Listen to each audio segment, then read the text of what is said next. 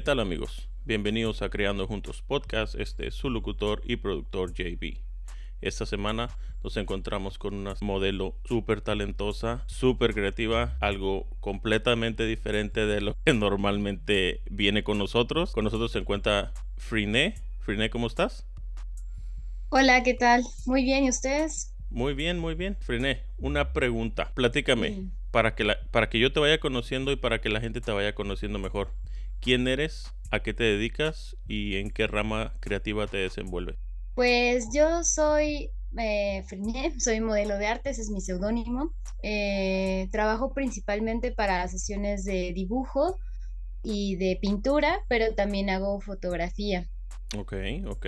Sesiones de dibujo, de pintura y de fotografía. Miré que también eres historiadora. Sí, sí, soy historiadora. Eh, estudié la licenciatura de historia eh, y mi tesis es acerca de las modelos de arte en el México postrevolucionario. Oh, ok. Órale, qué interesante. Sí, pues es que realmente no hay investigaciones como profesionales o serias que hablen sobre la profesión, ¿no? De, ser modelo. Em, no se complejiza, eh, pues, cuánto ganaba una modelo, quiénes eran, en qué consistía su trabajo.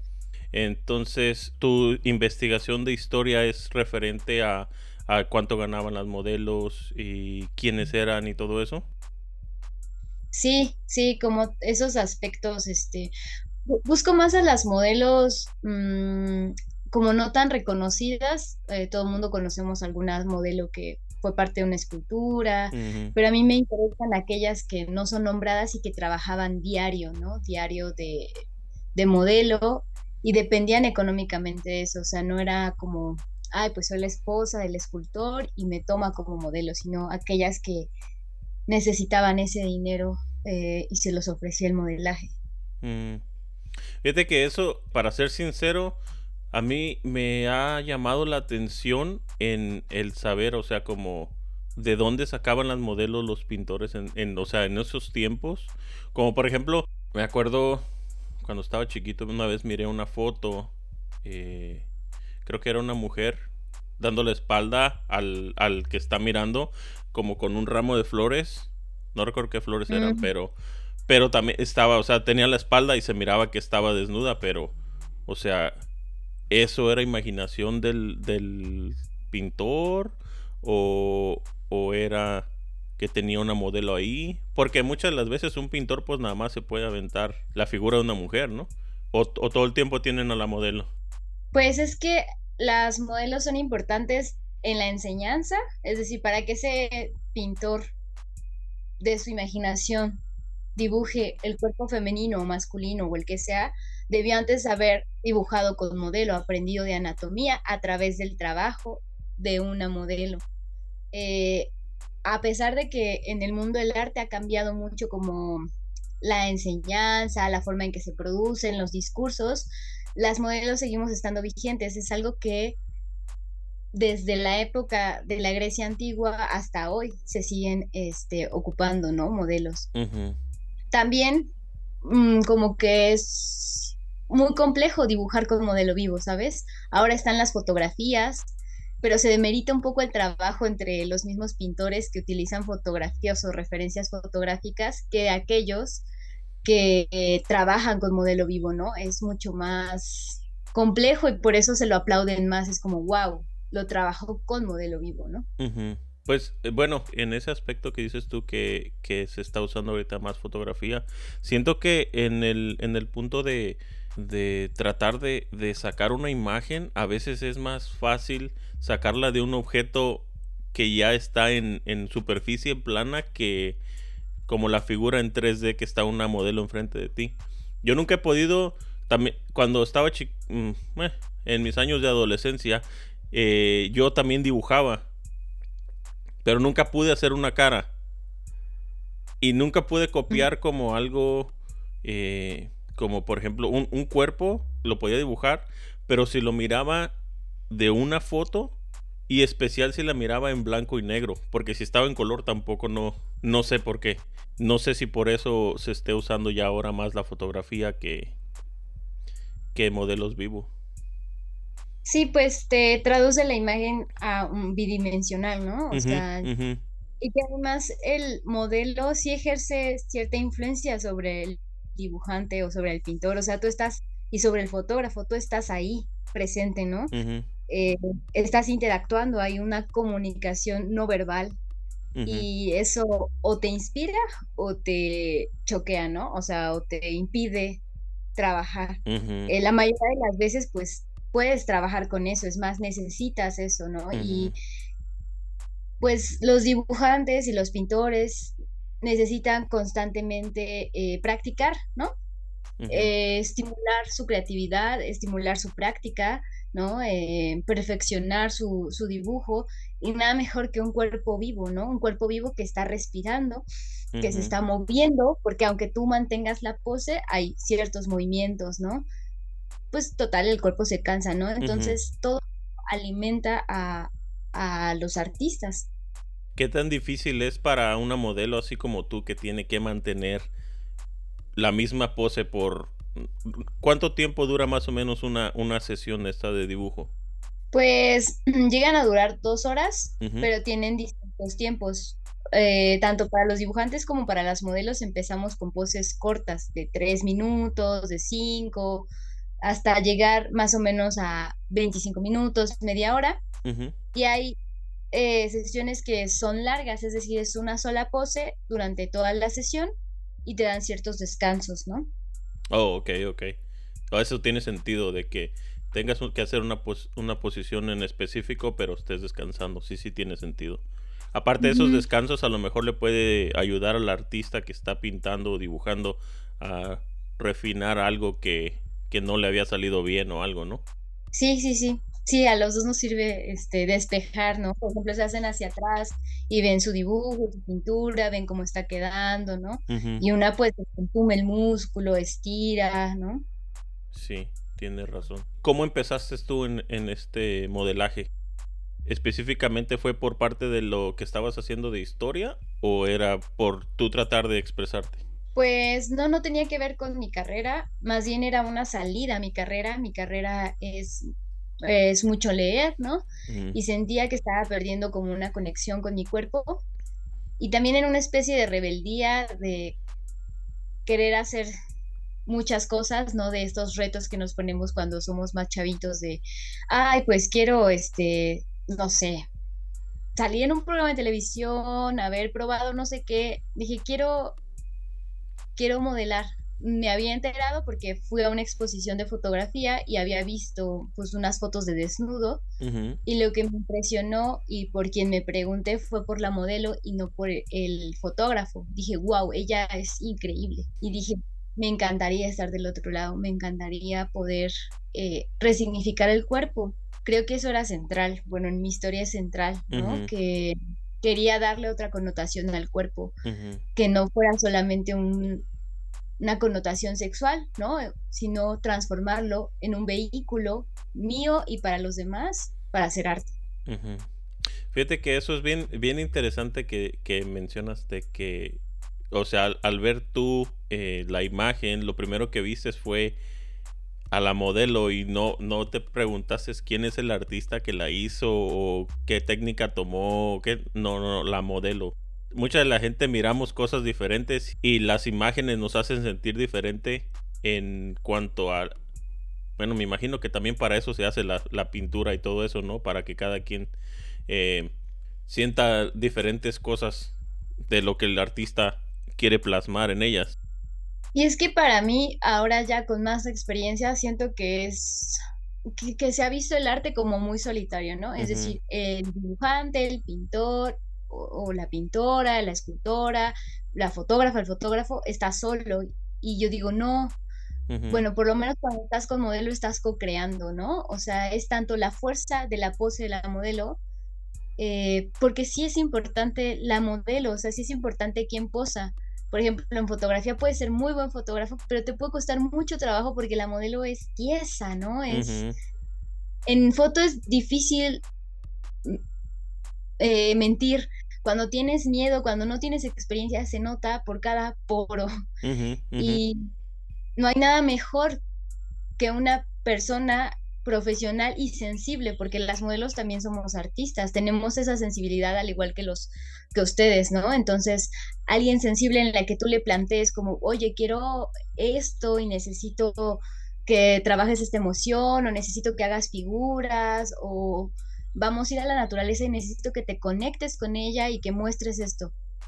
Una modelo profesional te lo va a dar, se va a sensibilizar y va a hacer trabajo de ambos, ¿no? Ella te va a poner la postura, porque también pasa al revés, ¿no? Que tú puedes ser muy buena modelo y te toman fotos muy malas, ¿no? Y que no hay esa comunicación, ¿no? Sí. Este, Sí, eh, yo pienso que el, el- el tener una buena comunicación hasta llegar a un punto de que a veces es bueno tener una como conexión con la modelo, eh, ayuda mucho porque, bueno, en mi caso yo he trabajado con modelos en, en el pasado y, por ejemplo, la primera vez que trabajas con ellas es como que están ellas más como retraídas, hasta se sienten a veces incómodas. Yo trato de no hacerlas sentir incómodas ni nada, pero la primera vez siempre pasa. Este, se sienten así como retraídas e incómodas. Pero ya la segunda, tercera y en adelante, ya lo que sea se puede hacer porque ya te conocen, saben que, que las estás respetando y que, y que no, vas a- no van a tener ningún problema por estar ahí contigo. Que, que el, como que el sentimiento de seguridad les ayuda mucho también a abrirse más y a, a expresarse más. En tu caso, sí, sí, pues están en, en un lugar cerrado, entonces siento que es más seguro, ¿no? Sí, pues em, digo, hay de todo, ¿no? Em, pero normalmente son espacios en los que va mucha gente. También hay sesiones individuales, ¿no? Que trabajas Mm, con un solo artista, su proyecto o su práctica. ¿De quién es el trabajo que más te ha influido en esto del, del modelaje? ¿De dónde te inspiras? Como yo soy una ñoñísima eh, historiadora, eh, siento que historiar sobre mis ancestras, modelos, quienes estuvieron antes, me potencia mucho. O sea, ellas, tengo, soy súper ñoña, tengo un, eh, ¿cómo se llama? Una ofrenda, o sea, como siempre les prendo una veladora porque confío mucho en ellas, ¿no? Y me inspira mucho. Ujú, Eh, yo me encuentro como también incluso en cosas muy prácticas como saber qué poses hacer o saber qué ideas retomar, yo recurro a la historia, ¿no? Como la historia del arte, a la mitología, esas son como mis fuentes de inspiración. Sin duda también, mm, si tuviera que decir actualmente, mis compañeras me han enseñado mucho. Eh, cuando tú observas a otra modelo, te das cuenta por ejemplo, cuando yo empecé, eh, me acuerdo que había una compañera, Carla Jardón, este, Saludos. modelar y me rompió la cabeza, o sea, porque ella es bailarina, ¿no? Y hacía unas poses tremendas eh, y dije, claro, eso es modelar, yo quiero hacer eso, ¿no? Y siento que eso, que cuando tú ves a un compañero, una compañera modelar, pues te, te surgen ideas, ¿no? Empiezas a, a decir, wow, se puede usar esto, puedes hacer esto otro, ¿no? Como que también ves su trance creativo cuando están posando y te inspira. Mm. Sí, fíjate que eso me lo han platicado varias veces de que cuando están dos o más modelos, el ese de echarse porras una a la otra, como que, hey, acomódate así, acomódate acá, ayudarse entre ellas mismas, ay- ayuda a que también ellas se sientan más cómodas y se puedan desenvolver mejor, así como, Sí, así sí. como tú dices. O también siento que mm, yo creo que es un mito eso de que los modelos o las modelos, por, lo- por lo menos en las modelos de arte, nos sentimos muy seguras con nuestro cuerpo, ¿no? Más bien siento que, o más bien, no seguras, sino que tenemos proporciones perfectas y que somos muy guapas, ¿no? Ujú, Y en realidad creo que e- en eso también te sirven otras compañeras y compañeros, porque pues notas que tienen eh, defectos como todos y aún así tú los ves bien regios, ¿no? Como en la pose. Eh, como, ajá, como que se transforma, ¿sabes? Y entonces tú empiezas a también suavizarte con tu cuerpo o decir, claro, por ejemplo, las compresiones de grasa de las lonjas, llamadas lonjas, eh, en dibujos son amarísimas, ¿no? Porque te explican cómo el cuerpo está en movimiento y el cuerpo en movimiento no es perfecto, el cuerpo en movimiento se tensa, se acumula eh, se muestra eh, de una forma distinta, ¿no? Cuando tú en un espejo como chica dices, ¿cómo me veo perfecta, no? Normalmente es una pose muy estereotipada y muy poco natural, pero cuando haces unas poses en movimiento, se comprime todo y se muestran cosas que no son en teoría tan estéticas desde la publicidad, pero desde el arte es una joya. ¿no? Mm, sí, sí, es, es que eh, el, arte es muy diferente que la fotografía y todo lo que nos enseñan las redes sociales y lo que sale en las revistas. Es completamente diferente. Me, me fijé en tu, en tu feed de Instagram que tienes varias fotos que estás eh, haciendo una pose como con un arco. ¿Esa pose eh, la hacen mucho en, las sesiones? Mm, pues no tanto. Eh, es que te digo que yo soy un poco ñoña y entonces este pues a mí me encanta la Diana Cazadora para mí tiene un significado importante y entonces yo la retomé no o sea no la puse igual pero eso es lo padre también de modelar, ¿no? Que tienes libertad creativa. Tú te subes y muy pocas veces, a menos que sea un proyecto muy particular, el dibujante o los dibujantes te piden una pose. Normalmente tú posas como a ti te dé la gana, ¿no? Mm. Te pueden sugerir a veces como, oye, puedes hacer una acostada, una sentada, pero en general tú tienes libertad creativa, tú puedes llevar cosas, tú puedes jugar con telas, tú puedes jugar con este arquito, o sea, tú, pues, eso e, es, bienvenida, tu creatividad es bien recibida por los dibujantes, este, tu propuesta. Mm. No, y fíjate que eso, eso está bien interesante de que, de que dices de que tú haces tu pose o tú traes tus props para hacer tus poses y ellos nada más dibujan porque tal vez algunos de ellos no te podrían explicar cómo posar. Entonces que tú lo hagas sin que ellos te digan, a ellos también les ayuda mucho y a ellos también tal vez les ayuda a que, no sé, la siguiente vez que hagan una sesión o, que contraten a una modelo así como tú para una, una sesión uno a uno, ya saben qué pose van a querer ahí ellos hacer porque ya la vieron contigo. Sí, sí, eh, pues también creo que uno va aprendiendo, ¿no? Una como modelo. Por ejemplo, las poses que haces para fotografía, para dibujo no siempre funcionan y mm. viceversa. O sea, tienes que buscar como el, dinamismo, pero es muy complejo porque buscas poses dinámicas, pero tienes que estar estática y duele, ¿no? Entonces tienes que buscar el equilibrio entre que se vea una pose como eh, con fuerza, pero que pueda sostener, ¿no? Y es ir ejercitando el cuerpo, el cuerpo se va acostumbrando a estar estático y vas entendiendo cuáles a ti son las poses que te conviene hacer porque las aguantas más y cuáles son las que definitivamente no vuelves a hacer en la vida, ¿no?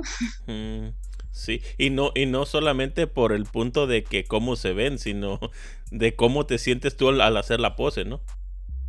Sí, sí, sí, sí, o sea, hay poses en general en el medio. Esto creo que es importante. Una aprende a ser modelo sola, ¿no? Eh, no hay una escuela de modelo de arte, la información es muy poca porque es un tabú, ¿no? Es un tabú y... Ay, perdón, se escuchó muy fuerte.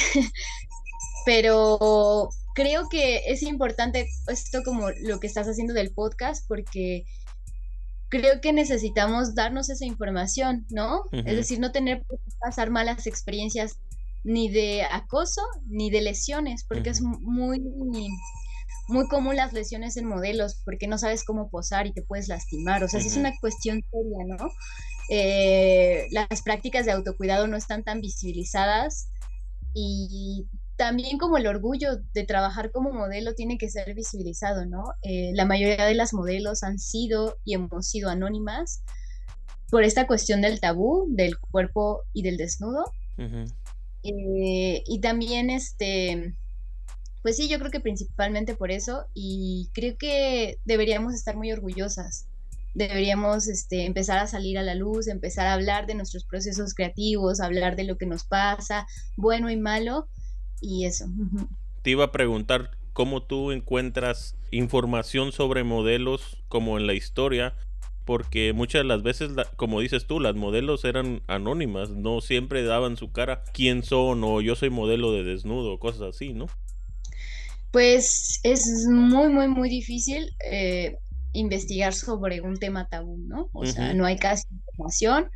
Eh, hay archivos, ¿no? Yo estoy yendo al archivo de San Carlos y es ahí donde puedo encontrarlas y han sido pocas las que han dicho yo posé para tal, ¿no? O dijeron yo posé para tal. Y es interesante porque hoy en día sigue pasando un poco lo mismo, ¿no? O sea, por ejemplo, muchas compañeras, mm, si te diste cuenta, yo lo hice al revés. Yo te dije, yo soy modelo de arte y se me olvidó decir que era historiadora. Eh, me engañaste. Pero muchas anteponen su otra carrera, ¿no? O sea, yo soy bailarina y como que hay una especie de vergüenza de decir yo soy modelo de arte, ¿no? Entonces, pues obviamente si eso pasa hoy en día, puedes imaginarte hace 100 años, pues era mucho más tabú, ¿no? Es mucho más difícil. Eh, pero también, bueno, estoy en un movimiento de modelos en resistencia. Eh, tratamos de visibilizar, visibilizarnos, visibilizar nuestras problemáticas y hacer comunidad. O sea, que las modelos, los modelos, nos conozcamos. Sí, miré que andaban, eh, no te estaba stalkeando ni nada, pero chequé, chequé en tus historias que andaban esta semana por lo del Día de la Mujer, eh, que era, que era como una marcha algo así. Sí, sí, sí, fuimos una marcha, pero es que se cumple un, el 8 de marzo se cumplió un año que, que nos organizamos, ¿no? Mm. Entonces, este, como colectivo de modelos, porque claro, todas habíamos ido a la marcha del 8, ¿no? Por el Día de la Mujer, pero no habíamos ido como en calidad de trabajadoras modelos. Mm. Y decidimos este año pues volver a salir también con una propuesta creativa, o sea, queremos que todo el movimiento surjan eh, manifestaciones, lo que sea, pero desde una propuesta creativa, ¿no? Entonces, eh, utilizamos unas paletas de estas de pintoras, de pintores, y nos hicieron unos retratos justo de nuestras ancestras, modelos, y con esos marchamos y dijimos un manifiesto, y pues eso fue la, la, propuesta. Me encanta, me encanta. Qué padre que, que ustedes busquen la manera de expresarse por sí mismas y que sientan esta apertura a poderse, ahora sí que valga la redundancia, se puedan expresar. Porque como hemos dicho hace rato, eh, muchas personas no, el tabú está muy grande y no quieren como dar su cara de que yo hago esto o no hago aquello. Sí es muy, muy difícil, ¿no? Claro, ya está en redes sociales. Por ejemplo, a mí me han tirado, llevo cuatro páginas, este, cuatro perfiles que me han tirado mm. eh, por, el desnudo, ¿no? Que aunque yo lo censure, pues, nunca es suficiente, ¿no? A mí la verdad es que mm, una parte importante de mi trabajo, pues es hacer desnudo, ¿no? Y me encanta, realmente eh, siento que el desnudo es una rebeldía, o sea, que tú lo goces y que tú lo hagas y que tú lo muestres es muy rebelde y sigue a pesar de que la mayoría de las esculturas y la mayoría de las pinturas y muchas fotografías hayan sido de desnudo, sigue sorprendiendo mucho a la gente, ¿no? Sigue sacando mucho de contexto a la gente, porque es un desnudo que puede ser erótico, pero muchas veces es solo un cuerpo, ¿no? El cuerpo puede decirte muchas cosas es como un papel en blanco, ¿sabes? O sea, por eso me gusta el desnudo, porque, por ejemplo, cuando traes lencería ya tiene una connotación. Cuando te vistes de cierta forma, ya tiene una connotación, pero el desnudo está en blanco. O sea, tú puedes escribir y decir con eso, con, con el cuerpo desnudo muchas cosas, ¿no? O sea, puedes decir como cosas muy fuertes, puede ser un desnudo este, muy estético, puedes ser un desnudo de alegría, de acompañamiento, hasta llegar a lo erótico, o sea, puedes hacer con eso muchísimas cosas, ¿no? Y me sorprende que sea tan mojigato todavía y que nos sigan tratando como niños las redes sociales, en la que un pezón es, o sea, es una obscenidad, ¿no? Sí, es, es bien raro de que una mujer no puede poner una foto que esté enseñando un pezón de un seno, pero un hombre puede estar poniendo miles de fotos sin camisa enseñando el, el six pack, ¿no? Como que no tiene, no tiene sentido. Aún y que los dos, hombre y mujer, estén sin camisa, siempre eh, es en contra de la mujer por alguna razón. No, no, tampoco yo no entiendo eso. A ver, platícame, ¿por qué te gusta modelar? ¿Qué significa para ti? Pues me gusta porque puedo tener contacto con mi cuerpo, o sea, puedo, es que lo siento hasta como en una parte espiritual, ¿sabes? O sea, puedo entrar en trance o en comunión mm. y eso me gusta mucho y a la vez puedo compartirlo con otros. Es algo muy extraño, ¿no? O sea, es no se queda como en la intimidad de mi cuarto, sino que lo estás compartiendo con otras gentes, ¿no? O sea, y eso lo hace mucho más potente, eso hace que su energía de ellos dibujando y estando en un trance creativo, más mi trance creativo se vuelve muy grande, ¿no? Y es algo que la historia no me da, me gusta mucho investigar, me gusta mucho leer, pero la conexión que tengo con mi cuerpo es muy fuerte y no, no lo quiero dejar, ¿no? Siento que soy buena haciéndolo y siento que ayudo y contribuyo a hacer arte y hago arte y por eso me encanta modelar. Describe todo lo relacionado con el modelaje. Dígase, cómo tú te preparas para una sesión o algo así.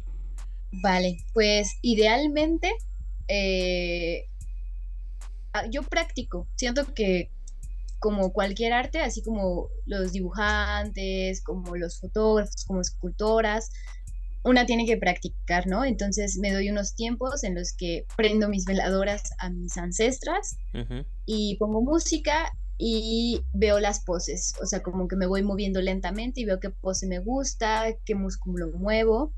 Eso es como el antes, ¿no? Eh, ya para una sesión, bueno, pues hay que tener mucha limpieza, me limpio, ¿no? Me baño, me preparo, eh, llevo mi bata, creo que también las investiduras dan como esto, ¿no? De, de, ritual, ¿no? Entonces me gusta llevar mi bata, me gustaba que me den chance de poner mi música mm. y caliento, es muy importante caliento porque también no solo para preparar el músculo que voy a que vamos a utilizar, sino también porque me hace a mí entender que va a pasar algo, ¿no? Y que va a pasar algo importante, ¿no?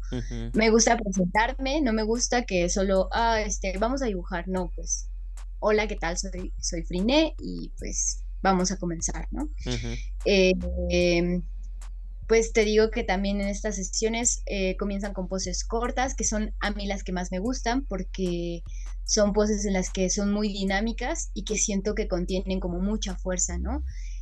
Y sales de las poses estereotipadas, ¿no? Ah, siento que muchas veces modelamos como nos vemos bonitas, pero en estas poses dinámicas y que a cada rato hay poses que duran un minuto, ¿no? Te dicen cambio y no te da tiempo de pensar en qué pose, entonces pones una pose muy natural y que, y que tiene mucha fuerza, ¿sabes? Entonces, eh, esas son las que me gustan más. Eh, luego pasamos a poses más, más largas. Y ya al final, muchas veces, eh, quien coordina la sesión pone los dibujos en la mesa y tanto los otros dibujantes ven los dibujos de los compañeros como las modelos podemos observar, ¿no? Y empieza un poco la plática, como, ay, este, estuvieron bien tus poses, me gustó esta, este, no sé, como el momento de convivencia. Mm. Pero siento que durante la sesión estás hablando, estás comunicándote con los dibujantes, ¿no? Hay un recibimiento así como eh, tú le lanzas una pose a un dibujante y él la recibe y la resignifica y pues no sé, es un constante como comunicación entre los, pues el público y tú. Eh, pregunta, eh, dices que te gusta poner tu música, ¿qué tipo de música pones mientras que estás posando?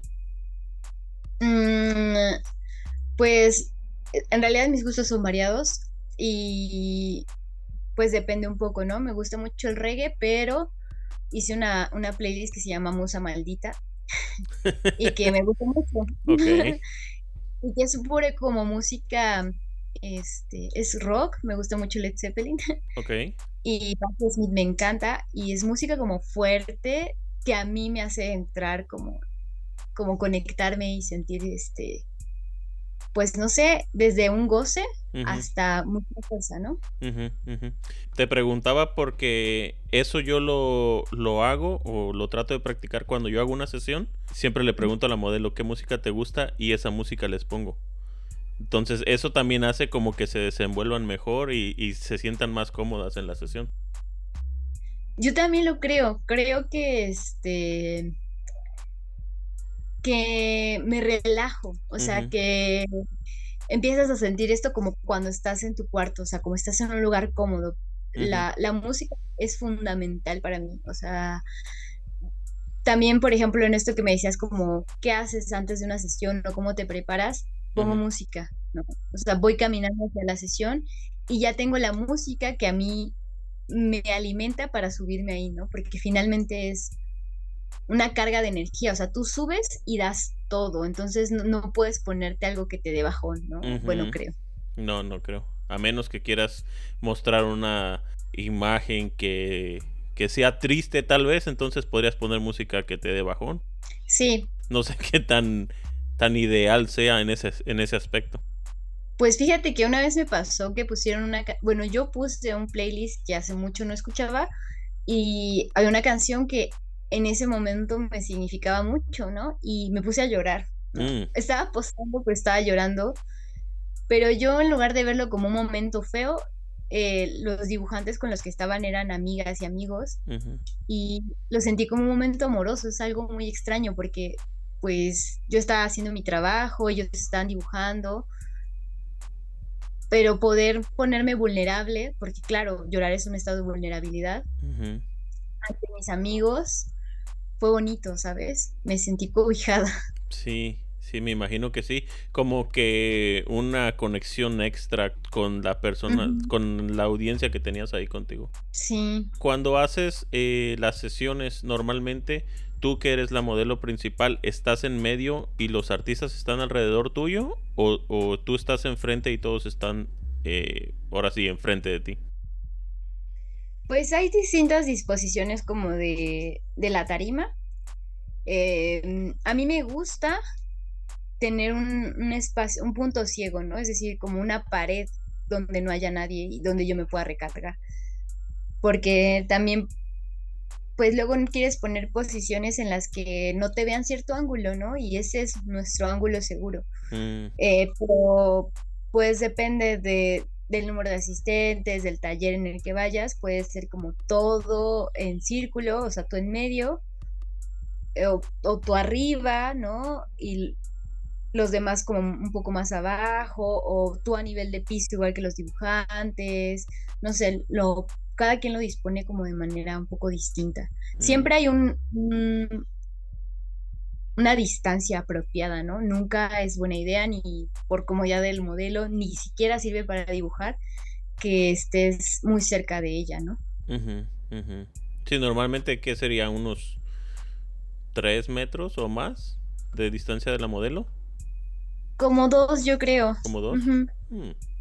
Sí, porque también si estás muy cerca, pues no vas a ver tanto. O sea, como por ejemplo, si estás a un metro, pues vas a ver tal vez de la mitad del cuerpo para arriba o, de la mitad del tronco hacia arriba no vas a alcanzar a mirar todas las piernas entonces no te en realidad no te sirve mucho estar más cerca a menos que vayas a pintar como la cara o que necesites el detalle de la cara pues entonces tal vez sí pero si no no no no tiene sentido. En tu experiencia qué es lo más difícil de ser modelo así como tú pues creo que la parte del tabú, ¿no? Eh, creo que las dinámicas familiares y sociales me costaron a mí, a mí me costaron mucho trabajo, ¿no? O sea, decirle a mi familia no fue sencillo y me arrepiento de no haberlo hecho antes, ¿sabes? Como mm, de no sentirme digna de decirlo, ¿no? De mi trabajo. Creo que esa es la parte más pesada, también como estos Mm, cosas con la gente cuando tú vas a una reunión y todo mundo, porque tenemos esa fea costumbre de, de ser a través del trabajo, ¿no? Entonces tú te presentas y dices, soy fotógrafo, soy historiadora, soy... Y nunca poder, yo sentía vergüenza de decir que era modelo, ¿no? Y, o cuando lo decía la gente tiene una noción como, ah, entonces te encanta, eres exhibicionista, ¿no? no sé, como que tiene unas ideas muy prejuiciosas hacia mi trabajo, ¿no? Eh, que ahora combato, ¿no? Que ahora es como, pues con mayor razón voy a decir que soy modelo, ¿no? Eh, sí, porque como dices tú, muchas veces la, la gente tiene una idea preconcebida de lo que es una modelo o de lo que ellos han visto en, ahora sí que en los medios, que es una modelo. Entonces, que no siempre es en realidad lo que es una modelo. Porque eh, en, los en, los medios solamente muestran eh, la cara bonita, eh, el cuerpo bonito, pero muchas de las veces ni siquiera es artístico porque muchas, vamos a ser sinceros, muchas de las modelos que salen ahí no, no son las, las, las modelos más inteligentes del mundo que digamos. Muchas de ellas solamente es una cara bonita y, ya. Y que en el modelaje artístico está muy, si bien si hay un sesgo em, porque muchos de los talleres son llevados por hombres heterosexuales y siempre es como vamos a llamar a la morrita, morrita, morrita, más bonita, más güerita, pero también hay mucha gente que se interesa en otras corporalidades, ¿no? Entonces hay modelos de todo, hay modelos grandes, hay modelos con cuerpos distintos, ¿no? O sea, se está abriendo, es como modelo de arte puede ser quien, quien quiera y que tenga la vocación, ¿no? Pero no por un cuerpo. O sea, el cuerpo no te detiene para ser modelo de arte. Hay mucha gente que le interesa dibujar las curvas, ¿no? Y entre más em, grandes seas, corporalmente eso les encanta, ¿no? La vejez en las, en las sesiones de dibujo es hermosa, es lleno de pliegues, es una cosa que, que, no necesita hacer grandes poses, o sea, solo se coloca y es como impresionante, ¿no? Sí, e, es que el, arte es, muy diferente que lo que estamos acostumbrados. En tu experiencia, ¿qué crees que es lo más gratificante de ser una modelo? Mm, pues creo que, que puedo conectarme con, con mi cuerpo y, eso me hace sentir espiritual, o sea, siento que... Mm, es que no sé cómo expresarlo, de verdad es una cosa. Eh, he intentado investigar sobre los trances, ¿no? O sea, trances creativos. No sé si a ti te pasa que cuando estás fotografiando se te va el tiempo, ¿no? Como que se desprende. Y es un gozo tan profundo que a veces incluso no tienes riesgos, ¿no? Estás en tu viaje, ¿no? Y eso siento cuando estoy modelando, o sea, cuando estoy modelando siento que algo se dispara en mí y que me siento muy gozosa y que me siento que el tiempo transcurre como lento, no sé, deja de haber tiempo, ¿no? Y esa experiencia me la quiero quedar siempre, ¿no? O sea, la abrazo mucho. Sí, fíjate que a mí me ha pasado de que estoy eh, en una sesión y cuando menos acuerdo, acá, hijo, ya tenemos tres horas aquí, ya vámonos. Porque normalmente a mí me gusta tomar fotos en la mañana por la, calidad de la luz y todo eso, ¿no? Me gusta más en la mañana que en el atardecer, la verdad. Por la calidad de la luz. Pero sí, hay veces que digo, ya está muy arriba el sol, ¿qué horas son? No, pues ya son las 12, ya casi es la una, ya vámonos. pero, pero sí, Es, es, muy interesante el sentimiento o, o, ese trance que tú llegas a tener mientras que estás creando algo. Y aparte de eso, después de que creas las imágenes en el postproducción, en, en la edición, a veces también dices tú, voy a editar dos fotos. Y cuando menos acordaste, en esas dos fotos o en esas tres fotos te echaste ya tres, cuatro horas y, y sigues mirando la foto y sigues mirando la foto y ¿qué más le hago? ¿Qué más le hago? ¿Qué más le hago? Llega un punto de que como que también entras en un cierto trance. La música te ayuda demasiado en eso también. Vamos a lo mismo. La música como que es el conductor de energía de lo que vas a hacer. ¿Te, ¿Te, has sentido de que cuando estás así como, como triste, como bajoneada, tus poses cambian?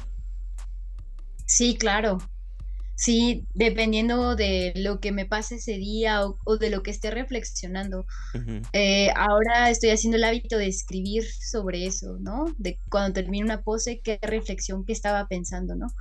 Sí he notado que, pues no sé, soy, pueden ser cosas como más contenidas, ¿no? Cuando me siento triste, cuando no le estoy pasando bien, ¿no? pero también siento que casi en la mayoría de las ocasiones es como terapéutico, o sea, resuelvo cosas posando. No es mm. que las piense, simplemente que esa distancia de estar sobrepensando las cosas y ir a posar y conectarte con el cuerpo, conectarte con otras energías, termina y estás más tranquila, ¿no? Estás, o sea, no es que estés eufórica, estás tranquila como, ah, creo que no es tan tan mal lo que está pasando, ¿no? Mire, en una, en una de tus publicaciones que pusiste de que hay algunos modelos que miran las imágenes que crean eh, los, los participantes y se como que se emocionan, pero para ti significa algo diferente. Ah, sí, ya me acordé. Sí, eh, porque hablando con compañeras o viendo lo que escriben, ellas dicen, no, la parte más gratificante de mi trabajo es cuando voy y me acerco y veo los dibujos y pienso que ha valido la pena mi trabajo. Para mí no, para mí es estar en el momento posando, ¿no? Independientemente de tus trabajos, porque claro, o sea, cuando eres modelo trabajas con artistas profesionales muy buenos y con alumnos que están empezando, ¿no? Con chicos y chicas que apenas es su primera sesión. Y claro que es gratificante ver lo que hacen unos y otros, pero siento que a mí por lo menos no es mi parte favorita. Mi parte favorita es estar ahí, ¿no?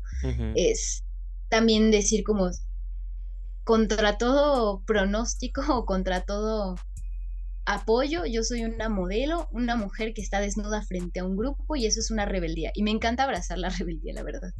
Eh, y estoy desnuda acá y además les voy a dar una lección a ustedes, grupo, de que el desnudo femenino pueden ser muchas otras cosas, no solo sexuales, ¿no?